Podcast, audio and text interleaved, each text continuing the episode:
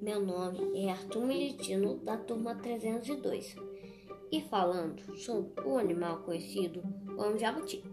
Bom, o jabuti vive em média 80 anos, mas alguns já alcançaram 100 anos. Em média, ele chega aos 30 centímetros de comprimento, podendo atingir até 70 centímetros. No caso dos machos, é de cerca de 28 ou 29 centímetros. Peso, em média, é de 6 kg, mas podem atingir 12 kg. Eles vivem em bandos, possuem hábitos diurnos e gostam de comer folhas, legumes e proteína animal. São animais que possuem cascos e pernas grossas, adaptadas à vida terrestre.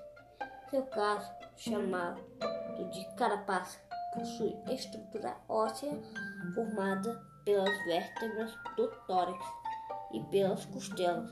Tem a cor preta e um padrão de polígonos no centro amarelo com desenho em relevo.